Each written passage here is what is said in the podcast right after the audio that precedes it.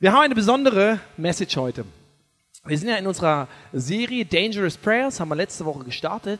Äh, und wir sagen, hey, bete doch nicht einfach nur Larifari-Gebete. Erstmal bete überhaupt, ist schon mal gut.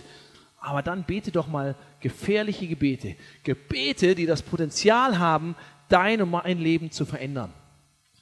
Weil wie gesagt, wir wollen nicht einfach nur gleichtönig durch den Alltag schweben, sondern wir wünschen uns zu erleben, dass Gott was tut in uns und durch uns. Und deswegen gefährliche Gebete.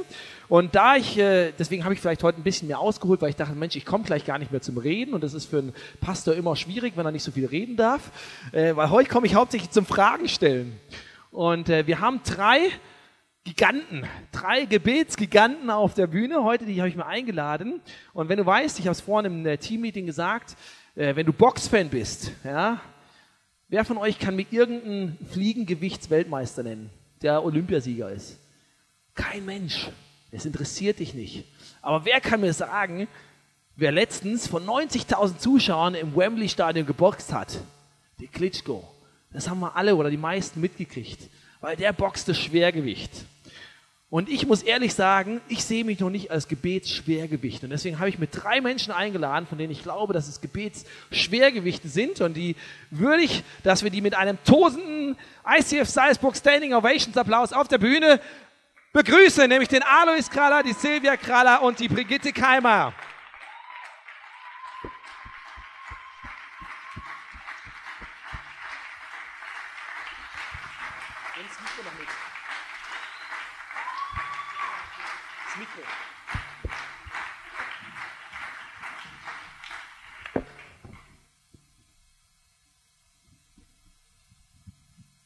Und deswegen machen wir ein bisschen, äh, Alois meinte, ja, das ist ja wie eine Talkshow.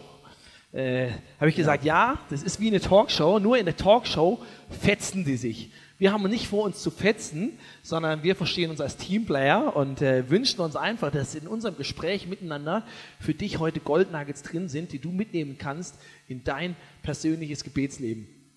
Und ich möchte zum Einstieg, wir haben es ja genannt, Dangerous Prayers. Ich stelle euch erstmal kurz vor, vielleicht kennt euch nicht jeder. Ne? Äh, zu meiner Linken äh, sitzt die Brigitte Keimer, eins der Gründungs... Genau.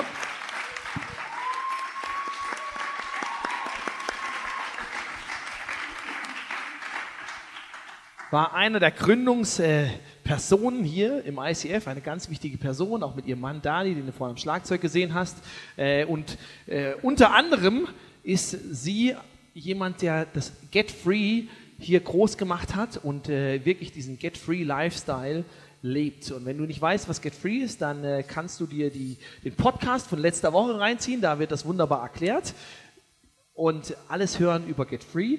Und das ist wirklich was, wo Menschen ganz viel Veränderung erleben und äh, wo Brigitte, eine äh, Kämpferin ohne Ende ist, die die Wochen vorher fastet und äh, äh, betet und Gebets Krieg betreibt gegen alles, was da an schlechten Sachen läuft, ähm, wirklich damit Menschenfreiheit erleben. Von daher äh, ein, eine, ein Riesengebetsvorbild für mich. Und äh, die Silvia zu ihrer Linken.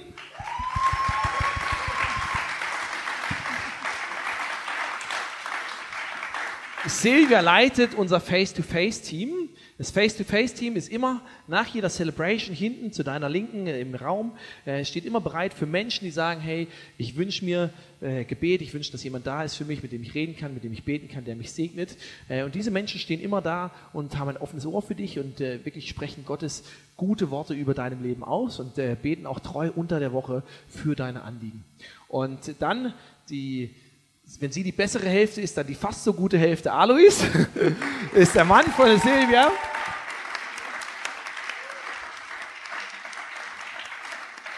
Und auch Alois ist eine, eine Säule dieser Kirche, wie alle anderen hier auf der Bühne auch.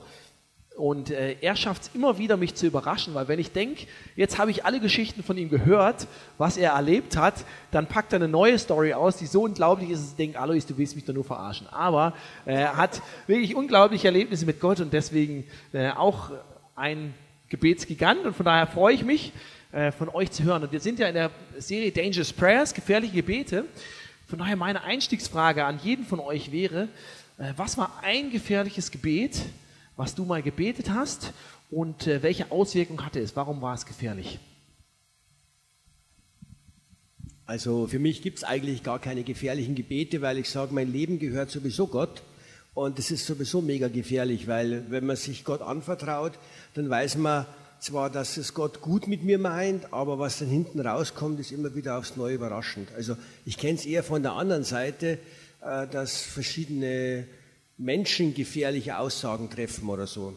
Ich meine, ich habe da, ich weiß nicht, vielleicht ein blödes Beispiel oder so, habe mit einem Arbeitskollegen gesprochen und habe halt über Glaube geredet und dann sagt er halt, ja, das, den Scheiß brauche ich nicht, weil ich habe eine Familie, die mich liebt, ich habe einen super Job, den ich habe und zwei Häuser habe ich sogar, zwei Häuser und Dangerous Gebete sind irgendwie Reden mit Gott. Also Gott hört ja zu, wenn wir über ihn sprechen oder mit ihm sprechen. Er hört zu, er, er sagt, hallo, was sagst du? Und dann ist es halt in dem Sinn eigentlich blöd gelaufen, weil wir dann von seiner Familie getrennt war, die Häuser verkaufen musste und aus irgendwelchen Gründen dann seinen Job verloren hatte, konnte man dann wieder weiterreden über das Thema.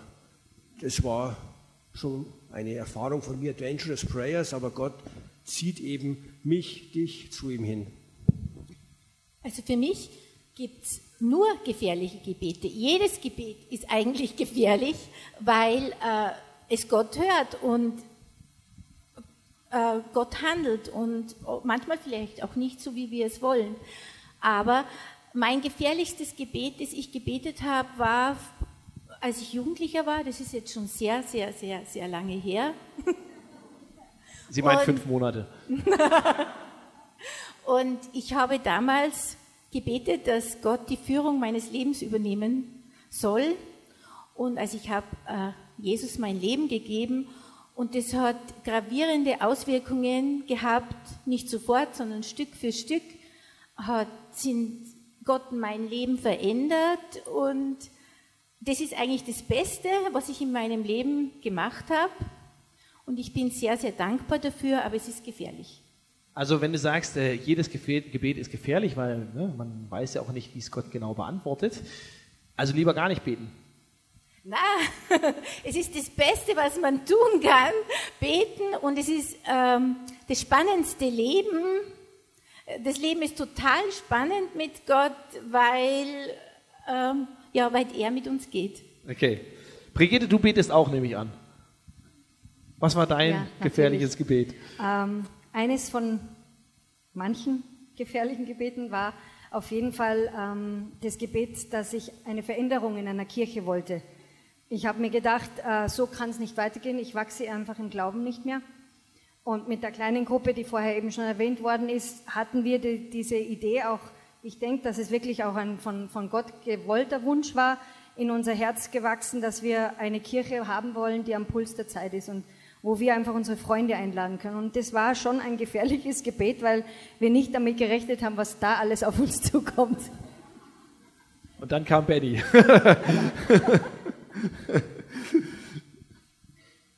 Würdest du es wieder beten? Jederzeit. Das ist gut. Sonst säßt du wahrscheinlich auch nicht hier.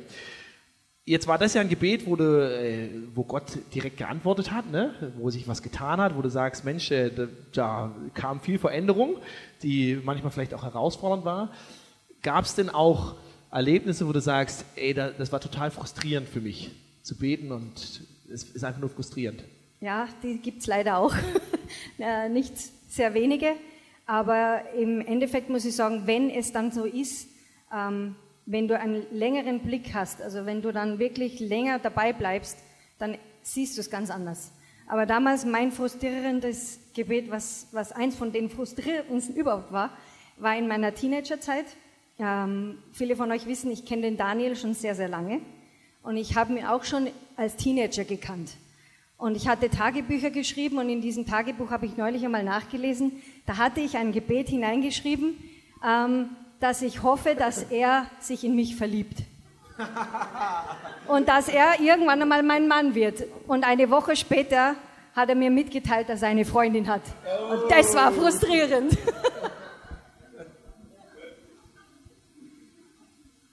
Aber offensichtlich hat ja dann der Langzeitplan funktioniert, oder?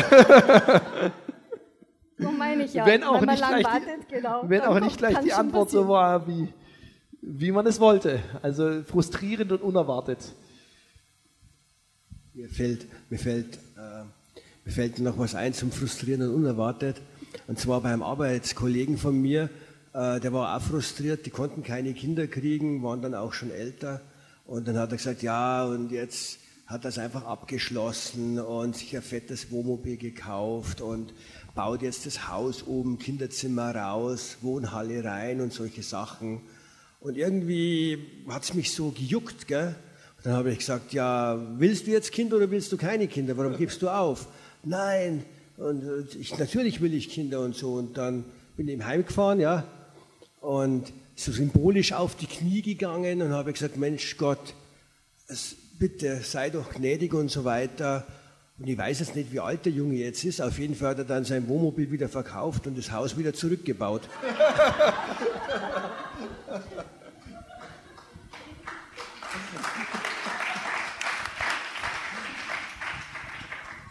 Also Gebet verändert offensichtlich auf jeden Fall mal was.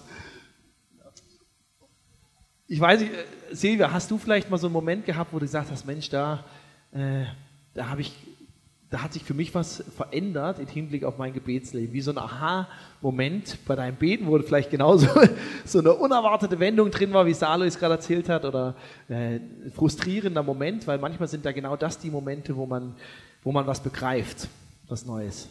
Äh, ein Aha-Moment war, zum Beispiel habe ich mal, ich mal wahnsinnig geärgert über eine nahestehende Person. Und zwar so richtig, also ganz richtig heftig geärgert.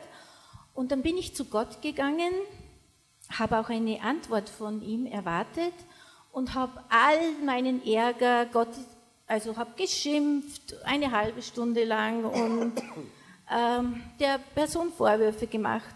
Und ich habe erwartet, weil es war sehr berechtigter Ärger, ich habe erwartet, dass Gott zu mir sagt, ja, du hast vollkommen recht und mit mir schimpft über die Person.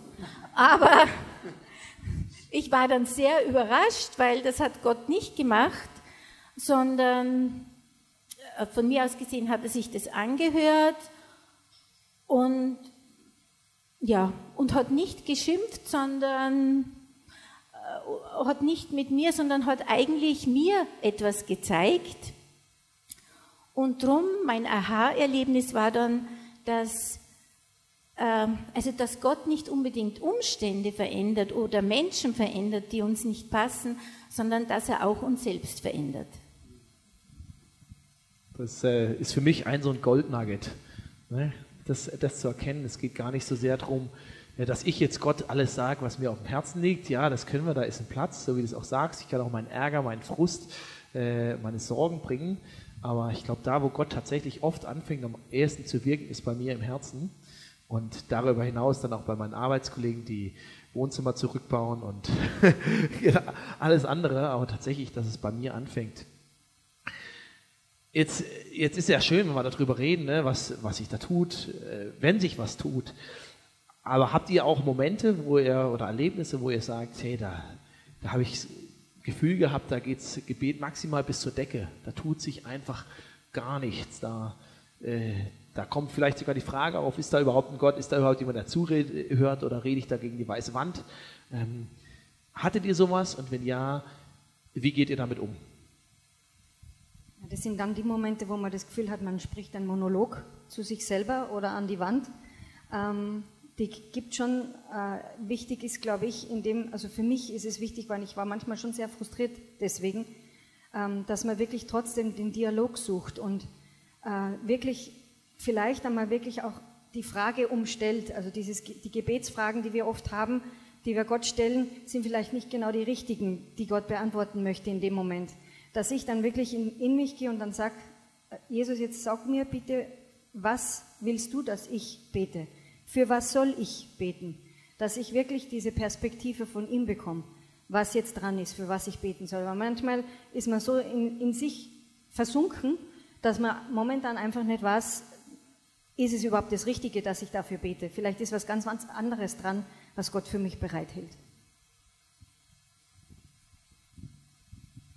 Ah, ja, und ich, glaub, ich persönlich glaube, dass wir das überbewerten, wenn wir Gott nicht hören oder glauben, Gott ist nicht da, weil er ist ja trotzdem. Also diese eine Wahrheit stimmt, dass Gott an jeden einzelnen von uns interessiert ist, dass er da ist und dass es eigentlich nicht so wichtig ist. Ich meine, für uns ist es wichtig, aber im Ganzen gesehen, glaube ich, ist es nicht so wichtig, ob wir Gott jetzt spüren oder hören. Ja, ich glaube, das ein ganz, äh, ganz spannende äh, Gegensätze, so, ne? dieses, dieses Wissen. Einerseits hat Gott diese riesige, ewige Perspektive ne? über die ganze Welt, über alle Zeiten hinweg, über alle Milliarden von Menschen hinweg. Und da sind wir letztlich äh, ein winziges Staubkorn in diesem ganzen Bild. Und es müsste ihn gar nicht interessieren. Und trotzdem interessiert er sich für die kleinsten Dinge unseres Lebens, die uns wichtig sind. Wenn ich vorhin erzähle, ich freue mich, dass Köln nächstes Jahr, nächste Saison hoffentlich europäisch spielt, dann weiß ich, kann ich das trotzdem im Vertrauen tun, dass, dass es für ihn wichtig ist, weil es für mich wichtig ist, obwohl es ja im großen Bild überhaupt keine Rolle spielt. Und das ist so, eine, so ein ganz spannendes Zusammenspiel. Ich denke, da passt auch super rein, was du gesagt hast, zu sagen, ne, manchmal sind wir gefangen so in diesem, ne, was in meinem Kopf los ist, in meinem Herz los ist, in dem, was, in mein, was mich in meiner Welt gerade beschäftigt. Und da ist es wichtig, diesen größeren Blick von Gott zu gewinnen, durch Beten zu sagen, hey, zeig du mir, was ich beten soll, zeig du mir, was jetzt im größeren Bild dran ist und dann regeln sich meine Sachen auch in dem Zusammenhang. Alois, hast du noch was, wie, wie gehst du damit um? Wenn ja, ich muss sagen, es ist schon wirklich schwer, wenn man in Situationen steckt, die unlösbar aussehen und wo man auch betet oder Leute beten und es passiert nichts. Man ist nicht mal ermutigt. Nicht nur, dass einem vielleicht die Situation nicht leichter fällt, sondern man ist genauso schlecht drauf wie vorher. Es ist wirklich sehr, sehr schwierig und so. Und äh, wenn ich darf, kann ich aus meinem Leben erzählen. Gerne. Und zwar äh, 2006 habe ich selbst äh, am Fuß so eine Wucherung gehabt und bin ihm zum Arzt gegangen und sage, Mensch, kannst du mir das wegschneiden oder weg, was weiß ich was, irgendwie. Und dann hat der eben einen Krebsbefund daraus gemacht und war dann noch so nett und hat mir gleich gesagt, also das wird nichts mehr, mit dem Ding sind sie erledigt und so. Und hat mir erklärt, warum und so weiter. Ging dann ins Krankenhaus, die haben mich dann angezeichnet, Narkosegespräch und so und Operation und auch der Arzt sagt wieder, naja, ich schneide Ihnen das schon raus, aber das wird nichts mehr und so. Und ey, da gehen die Gedanken echt einmal links, rechts und wieder zurück. Und auf jeden Fall äh, haben wir dann eben gebetet, ja. Und dann ist äh, eines passiert, dann ist, das, das konnte man ja unter der Haut spüren und sehen und so, äh, das ist kleiner geworden, weil es war schon angezeichnet und es ist wirklich rund ein paar Millimeter kleiner geworden. Und dann hat sich in mir so ein Gedanke festgesetzt, dass ich mir gesagt habe, naja, wenn Gott das ein bisschen kleiner machen kann, dann kann er es auch ganz wegmachen. Und dann habe ich den Krankenhaustermin abgesagt und die Ärzte haben durchgedreht. Einige sitzen ja hier, die verstehen mich jetzt, wenn ich meine, die Ärzte drehen durch. Einer hat dann die Silvia eingeladen, so heimlich hinter meinem Rücken und hat gesagt, also wenn Sie einen Mann noch ein bisschen haben wollen, dann müssen Sie ihm jetzt gut zureden, ja, dass er sich eben operieren lässt. Und hier wurde weitergebetet, weitergebetet, weitergebetet, aber es hat sich nichts mehr verändert. Und dann äh, habe ich halt ausgemacht, okay, gut, dann gehe ich nochmal zum Onkologen, zweite Meinung, und wenn der auch sagt, man muss jetzt das machen, dann mache ich es halt. Es war dann an einem Montag. Und äh, was ich sagen möchte, ist Folgendes eigentlich, dass die ganze Zeit über, es waren dann glaube ich schon zwei Monate gut, vielleicht auch drei, äh, ist nichts mehr passiert. Ich war eigentlich nur verzweifelt. Ich habe mir überlegt, wie es jetzt dann mit dem Sterben ist und so und wie es dann mit der Familie weitergeht. Es war echt blöd. Und äh, es ist nichts passiert. Gell? Und dann kam dieser eine Montag, wo ich zu dem Arzt nochmal muss, der dann praktisch so, und dann am Sonntag bin ich wirklich verzweifelt, habe mich irgendwo versteckt im Haus und, und ich kann das gar nicht beschreiben. Auf jeden Fall war das irgendwie so, dass ich einfach Gott begegnet bin. Aber ich bin Gott genauso begegnet wie bei einem Gebet. Ich habe halt mit Gott geredet und dann habe gesagt, verstehen du es nicht und so ist es halt. Und, und das hat einige Stunden gedauert, denke ich mal. Und auf jeden Fall, der Fuß war immer noch gleich, immer noch spürbar, das zeigt er. Und ich gehe dann am Montag zu dem Onkologen und dann untersucht mich der und so eine äh, Assistenzärztin zum Lernen war dabei.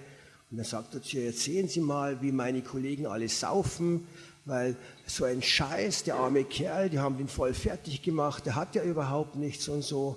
Und ich habe nichts, nichts. Also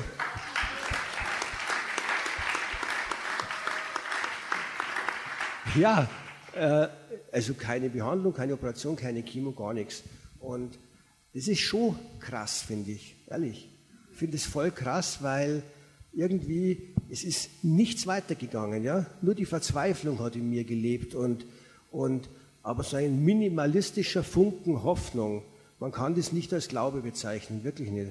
Das Einzige, was ich gemacht habe in dieser Zeit, ich habe hab die Bibel genommen, weil du auch gesagt hast, eben man muss dann nachdenken, eine andere Perspektive finden und so weiter. Weil mit den Leuten, die da sagen, oh Alois, du musst mehr glauben, denen hätte ich alle einen Tritt geben können. Ja? Äh, sage ich, ja, was soll ich denn noch glauben? Ich würde es ja gerne glauben.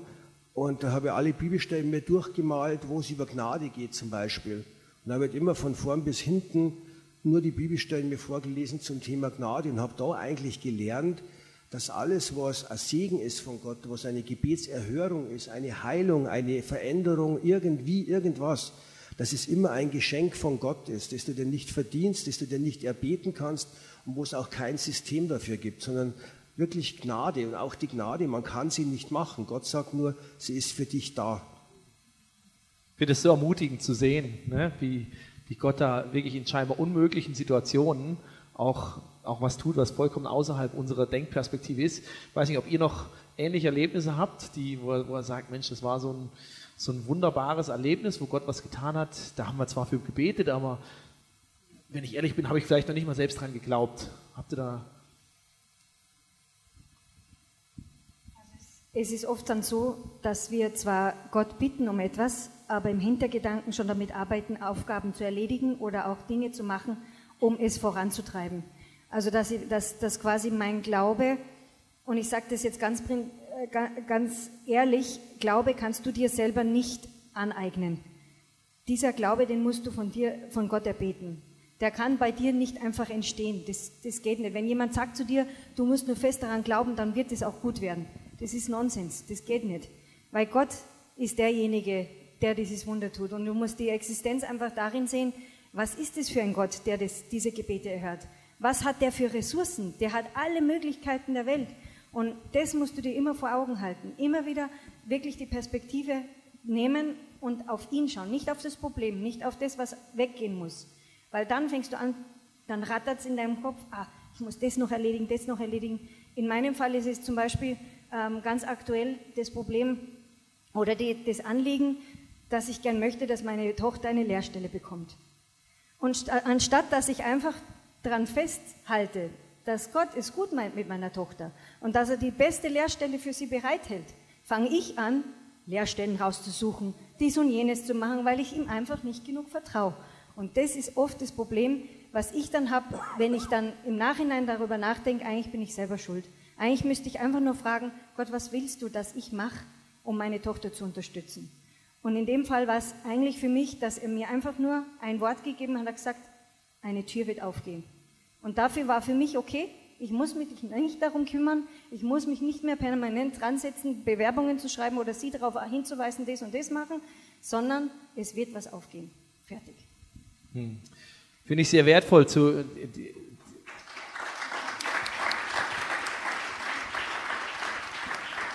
Da möchte, da möchte ich nur ganz kurz der Brigitte sagen, weil die gesagt hat, nicht das Problem fokussieren, sondern Gott fokussieren. Ich glaube, genau das ist es. Diese Begegnung, diese Gemeinschaft mit Gott und so, das Gott, ja. Dazu möchte ich kurz vielleicht nur ein Bild sagen, das mir eigentlich total wichtig ist, dass wenn wir in solchen Situationen sind, dann sind wir oft wie auf einer einsamen Insel und rundherum schwimmen die Haie. Und man kann eigentlich nicht weg, weil man da und man ist da ganz, ganz alleine. Und wir schauen dann auf die Haie. Und, ähm, und von oben kommt die Strickleiter, die Gott uns schenkt. Und wir haben die Möglichkeit, da zu Gott hinauf zu klettern und dann bekommen wir vielleicht eine andere Sichtweise, wie die Brigitte das Wort äh, es wird eine Tür geöffnet werden. Und solche Worte oder auch Bibelworte heben uns dann über das Problem drüber und das finde ich eigentlich wunderbar. Ich finde es total wertvoll, auch im, was im Zusammenspiel gerade so die äh, zusammenkam, weil es zeigt auch wieder diese Spannung. Ne? Zum einen, es gibt Dinge, die nur Gott tun kann, wo menschlich äh, kein Ausweg da ist, wo Gott äh, eine Leiter vom Himmel schenken muss, eine Tür aufmachen muss, die die, die nicht öffnen können. Äh, und gleichzeitig gibt es auch Schritte, die für uns da dran sind. Und das äh, heißt nicht, dass ich, dass ich nie zu einem Arzt gehen muss. Ich glaube auch nicht, dass das das ist, was du sagen wolltest, aber ähm, oder dass man sich nicht auf eine Lehrstelle bewerben soll, sondern äh, Glauben ist ja auch, dass ich Schritte gehe, aber gleichzeitig das Vertrauen nicht auf mich zu setzen und das, was ich tue, sondern zu verstehen, ich muss Schritte gehen. Es sind, äh, Gott hat mir auch Möglichkeiten geschenkt, die kann ich einsetzen, aber das im Zusammenspiel mit Gott zu tun, zu fragen, was ist für mich dran? Ähm, ist es für mich dran, jetzt 100 Bewerbungen rauszuschicken ähm, oder habe ich eigentlich alles gemacht, was ich kann und muss jetzt einfach nur warten zum Beispiel. Ähm, und das, glaube ich, ist sehr situationsabhängig. Oder gehe ich zum zweiten Arzt, lass mir da die Meinung holen und rechne vielleicht gar nicht damit, aber in dem Moment tut Gott dann das Wunder, wo ich wieder einen Schritt gehe. Ich glaube, das ist sehr situativ unterschiedlich und das, das muss man im, im Zusammenspiel mit Gott schauen, was dran ist. Für viele ist es ja so, ein, so, eine schwierige Sache, wie bete ich denn überhaupt und wann bete ich? Wie macht ihr das ganz praktisch, ganz konkret? Ähm, ja, das hat sich auch mit den Jahren verändert. äh, angefangen einfach, äh, ich muss mir jetzt besonders sagen, ich bin meinen Eltern sehr dankbar, dass sie mir das sehr, sehr früh gelernt haben. Ähm, einfach mit, mit auswendig gelernten Gebeten am Anfang, weil einfach die Sprache noch nicht da war, das selber zu formulieren und das einfach wieder weiter gesteigert ähm, und ich sage, es ist ein Dialog mit Gott mittlerweile. Am Anfang war es sicher lang einfach nur Monolog, was aber auch seine Berechtigung hat. Und ich weiß, dass Gott jedes Gebet hört, egal wie ich es sage und in welcher Situation, weil er, er braucht im Prinzip nicht, dass ich bete. Er hört mich ja, er weiß meine Gedanken, er, er weiß alles, aber er möchte es gerne. Wie ein liebender Vater möchte das von mir hören, was ich möchte. Nicht, was er schon weiß, sondern er möchte das von mir wissen, was ich möchte. Und dadurch hat sich mein Gebetsleben natürlich auch verändert, weil ich weiß, ähm, er ist mein liebender Vater, mit dem kann ich alles besprechen. Und wenn er mit mir spricht, dann weiß ich auch, es hat seine Berechtigung. Und natürlich muss ich mich schon auch fokussieren. Es gibt schon Tage, wo ich sage, okay, ich muss mir wirklich das wie ein Ritual vornehmen. Und ich fange wirklich in der Früh an, da habe ich meine Ruhe, da habe ich meine Stille. Ähm, es ist eine Übungssache. Es ist nicht so, dass ich sage, okay, ah, das geht so leicht von der Hand. Das ist nicht. Manchmal geht es leicht, manchmal geht es schwer. Gerade wenn man frustriert ist, geht es nicht so leicht. Aber ich glaube, das Wichtige ist, dass man dranbleibt am Gebet und dass man es sehr wohl üben kann. Äh, für mich ist Gebet eher so eine Familienangelegenheit. Das heißt, wie es denn so in der Familie ist, man lebt so 24 Stunden mit Gott in einer Familie und dann sagt halt vielleicht auch mal das Familienmitglied, Alois, ramm mal dein Zeig wieder weg. Ja? Und und so ist es einfach ein, wirklich ein 24-stündiger Austausch mit, mit Jesus. Ja, mit dem stehe ich in der Früh auf, mit dem der Auto fahren. Und das ist alles äh, Kontakt, Beziehung, mit dem redet man, da hört man mal zu und so. Und dann gibt es natürlich auch die anderen Zeiten, wo man sich bewusst Zeit nimmt und, und wirklich in einer meditativen Form äh, versucht, hier in eine tiefere Gebetsform zu gelangen. Aber was ich sagen möchte zum Thema Gebet, Gebet alleine das wird bei mir gar nicht funktionieren, weil die Bibel und das Bibellesen ist die Basis von allem. Weil dieses familiäre Gebet, in der Familie erziehen wir die Kinder auch durch unser Vorbild. Und so erzieht Gott mich durch sein Vorbild. Und das Vorbild kann ich halt in der Bibel erfahren. Und darum, ein Gebet ohne Bibellese, das geht für mich irgendwie gar nicht. Weil da ist so viel drinnen, so viel, was ich vom Vater sehen kann, spüren kann, erfahren kann. Und vor allen Dingen den Glauben also stärkt für Gebete. Weil wenn man da liest, was da alles möglich war, wenn man es glaubt, ja, das ist der Hammer. Und das finde ich, äh, find ich tatsächlich ein super Element, ne, zu sagen, Gebet hat ja auch immer was Gemeinsames, äh, immer Gemeinschaftsaspekt. Und deswegen finde ich das so toll, was ihr macht, äh, hinten im, im Face-to-Face-Team zu sagen, hey, vielleicht fühlst du dich allein, vielleicht fühlt sich jemand allein, sagt, ich weiß gar nicht, wie ich beten kann, was ich beten kann, ich brauche jemanden, der für mich einsteht, vielleicht habe ich niemanden zu Hause, mit dem ich beten kann ähm, zu sagen, hey, da sind Menschen in dieser äh, Kirchenfamilie hier, die bereit sind, mit dir zu beten. Und deswegen äh, muss ich äh, einen 10 Sekunden Werbeblock einfach zwischenschalten. einfach weil ich das so eine tolle Möglichkeit finde, auch was, äh, wozu ihr euch bereit erklärt. Äh, wir haben neuerdings diese Gebetskarten, diese Prayer Cards, vielleicht hast du sie letzte Woche schon gesehen, die liegen aus hinten oder auch im Foyer draußen. Auf der einen Seite hast du Gebetsanliegen, auf der anderen Seite hast du Gebetserhörung. Und du kannst sie einfach ausfüllen, du kannst es anonym tun oder du kannst es auch mit Namen machen. Mit Namen hat den Vorteil, dass man auch einfach nachfragen kann oder vielleicht auch nochmal persönlich auf dich zugehen kann, wenn man möchte, hey, du hast da was Krasses geschrieben, können wir dich da noch irgendwie unterstützen. Aber du kannst es auch anonym tun, wenn du möchtest. Und einfach zu wissen, da sind Menschen, die dann unter der Woche für dich beten, nicht nur am Sonntag hier ähm, und für dich mit einstehen, ist, glaube ich, eine wahnsinnig wertvolle Sache. Und lass uns auch wissen, wenn du was Tolles erlebt hast, ne? wie Alois Geschichten ja andere Geschichten gehört haben, sagen, da hat was Gott bewirkt, nicht nur zu sagen, Gott bitte, bitte tu, sondern danke, dass du getan hast, weil das ist, glaube ich, für jeden hier auch eine Ermutigung. Von daher einfach nutzt das. Jetzt haben wir äh, ne, gesagt, Gebet manchmal anstrengend und manchmal hört man nicht, auch tolle Erlebnisse gehört. Ich glaube, Gott ist auch ein Gott, der Humor hat.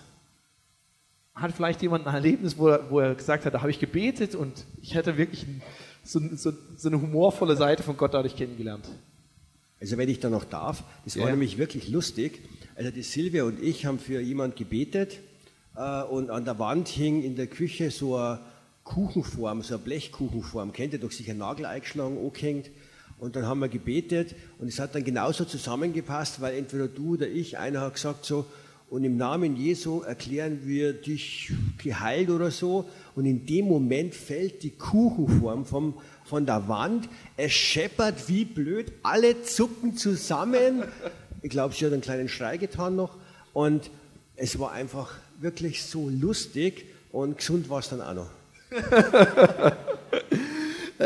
und macht einen Punkt deutlich, dass Gott tatsächlich unsere Gebete auch ernst nimmt, auch wenn man es und vielleicht ganz anders ähm, beantwortet. Ich würde vielleicht Alois, ganz, es gibt sicherlich noch so viel mehr, was wir zu erzählen hätten und ich habe auch noch 50 Fragen hier drauf, aber gleichzeitig wollen wir auch deine Zeit wertschätzen. Deswegen, Alois, du hast mir vorhin noch vor der Celebration noch eine Geschichte erzählt, die ich einfach auch äh, wahnsinnig toll finde, weil sie nochmal klar macht, hey, Gott tut manchmal ganz unerwartete Dinge. Gott, äh, Gott, wir beten und wir vertrauen und letztlich ist es aber auch Gott, der dadurch handelt, der das ernst nimmt, der ein gefährliches Gebet ernst nimmt äh, und die Geschichte macht, glaube ich, deutlich, er handelt zum perfekten Zeitpunkt, überraschend und das möchte ich einfach als Ermutigung in die Woche.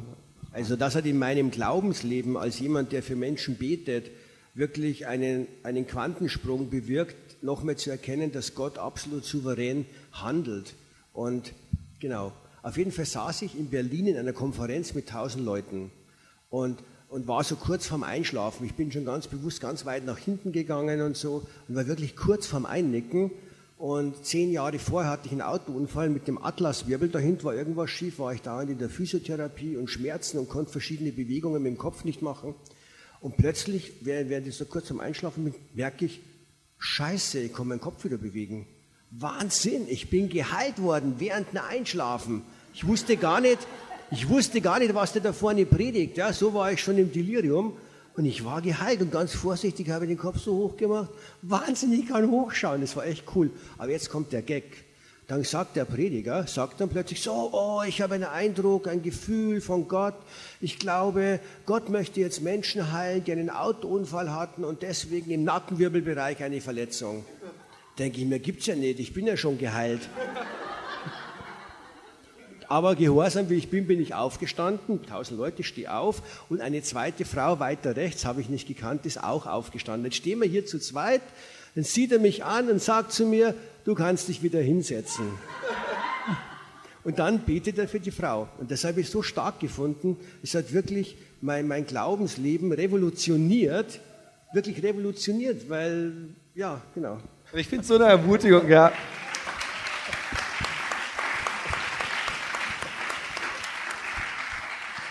Weil Gott sieht dein persönliches Anliegen, was dir wichtig ist, ist auch ihm wichtig. Er hat alle Möglichkeiten äh, und er hat das perfekte Timing. Und trotzdem sind wir gefordert, äh, dran zu bleiben in diesem engen Kontakt und nicht da abreißen zu lassen. Ich danke euch ganz, ganz herzlich. Von daher können wir Ihnen vielleicht mal einen fetten Applaus geben für eure Zeit, für den Eindruck in euer Leben.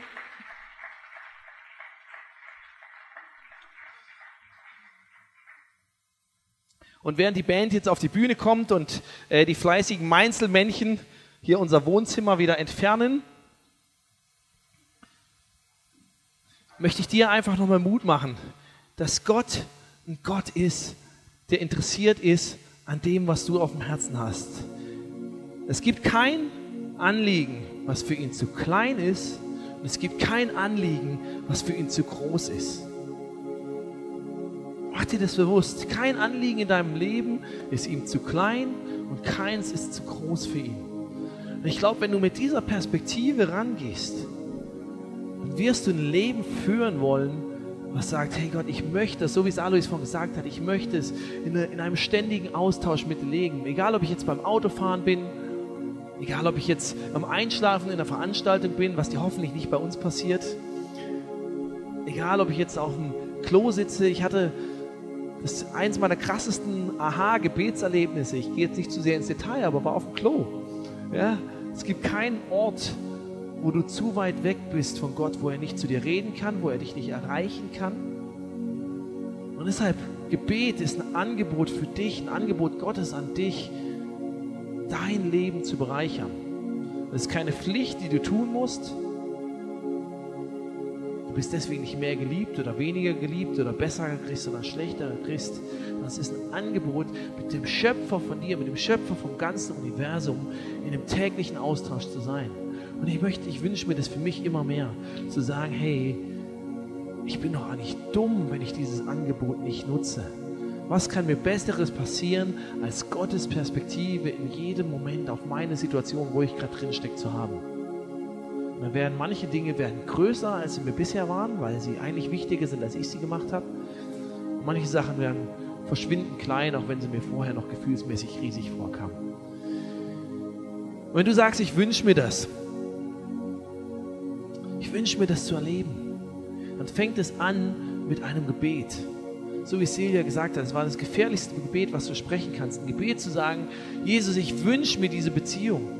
So wie sie sagen, dass ich einfach mit dir reden kann, dass ich auch was von dir höre. Vielleicht nicht in jedem Moment, aber dass du ein Gegenüber bist. Jemand, mit dem ich eine Beziehung haben kann. Und vielleicht sitzt du heute Morgen hier und du hattest diese Beziehung mal, aber du hast es abreißen lassen. Und du merkst, eigentlich will ich zurück zu dieser Beziehung, zurück zu dieser ersten Liebe, wovor wir vorhin gesungen haben. Und du sitzt hier und sagst, Mensch, ich höre immer von diesem Jesus, aber wenn ich ehrlich bin, ich weiß vieles vielleicht über ihn, aber eine wirkliche persönliche Beziehung zu ihm habe ich nicht. Dann lade ich dich heute Morgen ein, dass das Morgen sein kann, an dem du dieses gefährliche Gebet betest. Und es wird dein Leben verändern, aber zum Positiven. Wenn du das möchtest, dann lade ich dich ein, nachher, wir haben gleich noch zwei Lieder, zwei Worship-Songs, wo du auch die Möglichkeit hast, mit Gott zu connecten, aber dann lade ich dich ein, dass du ganz bewusst hintergehst zu Silvia, zu ihrem Team und sagst, ich möchte dieses gefährliche Gebet, was du damals gebetet hast, möchte ich heute Morgen beten. Und ich bin gespannt, was sich dadurch verändern wird. Nutz diese Gelegenheit, lass diesen Morgen nicht vorbeigehen, wenn das du bist. Und wenn du hier sitzt und sagst, naja, ich habe diese Beziehung, aber ich wünsche mir eigentlich, eine neue Frische in meinen Austausch, in mein Leben mit Gott kommt, in dieses Gebetsleben, was ich habe oder vielleicht auch sehr eingetrocknet habe. Wenn du sagst, ich sehne mich danach, dass, dass ich auch eine, ja, was Frisches in diesem Gebetsleben habe, dann lade ich dich ein, jetzt aufzustehen, weil dann möchte ich für dich beten und das ist vielleicht ein mutiger Schritt, weil andere Leute sehen, du stellst dich hin aber ich glaube, manchmal müssen wir den ersten Schritt machen, weil Gott ist viele Schritte auf uns zugegangen. Manchmal ist vielleicht der Schritt, wo du sagst, jetzt muss ich aufstehen und sagen, Gott, ich wünsche mir das. Und dann möchte ich gemeinsam mit dir beten.